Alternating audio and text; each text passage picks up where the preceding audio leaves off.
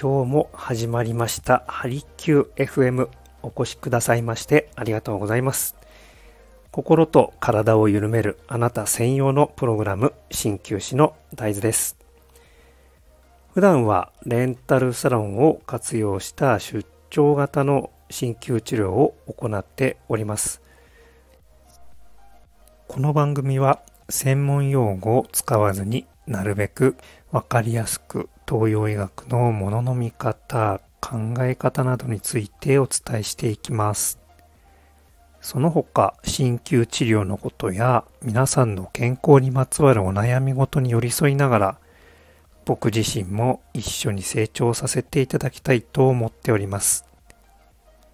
誰もが自分らしく輝けるようなライフスタイルを送るためのヒントにつながれば幸いです。はい、えー、ここからはですね、ちょっと追いかけ配信、ちょっと、えー、言い忘れてしまったことがあったので、えー、続けて、えー、配信をさせていただきます。うん、この先ほどのの冷え性の件ですね。はい、僕も、はい、えー、まあ、冷え性で、え、ずっと悩んでおります。で、一つの、えー、この対策としてですね、おすすめしたいのが、温水と冷水を交互に浴びるというやり方があるのをご存知でしょうか？はい。まあ、あの、鍼灸の治療でもよく使うんですけれど、もうカッピングという方法があります。ねえー、このカッピングは一度ですね、こう皮膚をぐっと掴んで、こう吸着させてですね、一度こう血液の流れを一回阻害、えー、邪魔をして、で、一気にこう、えー、緩めます。で、こう緩んで解き放った時に血流がバーッと改善して、えーね、血血流がよくなるようにという血流改善の目的でも、えカッピングという方法が使われているんですけれども、まあ、それと似たような考え方、えー、で、その、一度ですね、こう、まずお風呂であ体を温めて、温まったところに、こう、まあ、10度ぐらい、ちょっと冷たいなぐらいがちょうどいいと思います。あまりこう、冷やしすぎると、えー、体に負担がかかるので、うーん、そうですね。心臓とか、肝臓とかと高血圧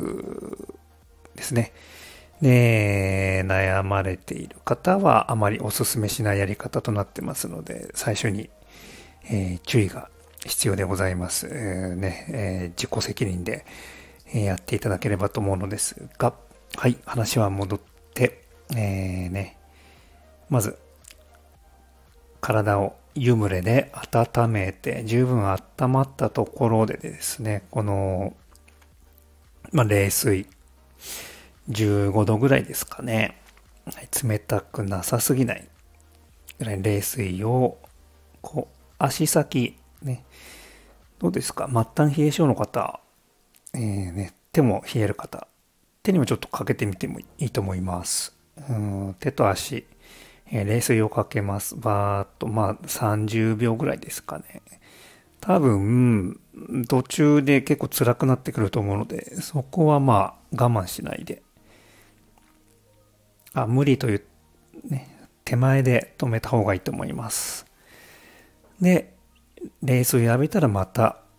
湯船に戻って、温水に戻って、、えー、体温める。で、これでまた温まったところでまた冷水をかけるという。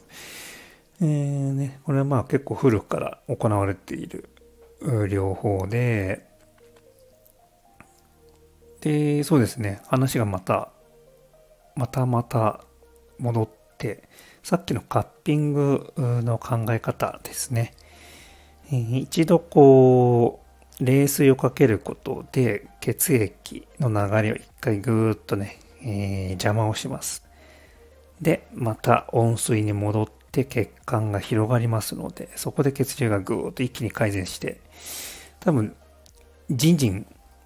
最初の方はね、感じると思います。はい。で、これを繰り返すとですね、血液、えー、流れ、相当、えー、詰まりとかも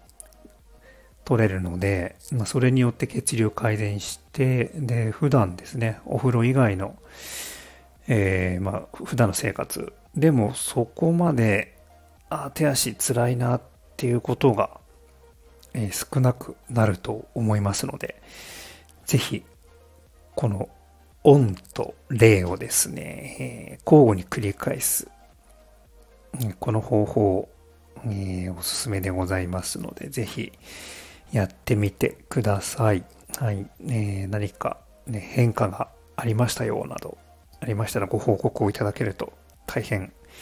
えー、嬉しいです。はい。それでは、えー、ね、えー、ご相談やご感想やご質問などございましたらお気軽にご連絡をいただければと思います。え、今日という一日を味わっていきましょう。お越しくださいましてありがとうございました。鍼灸師の大豆でした。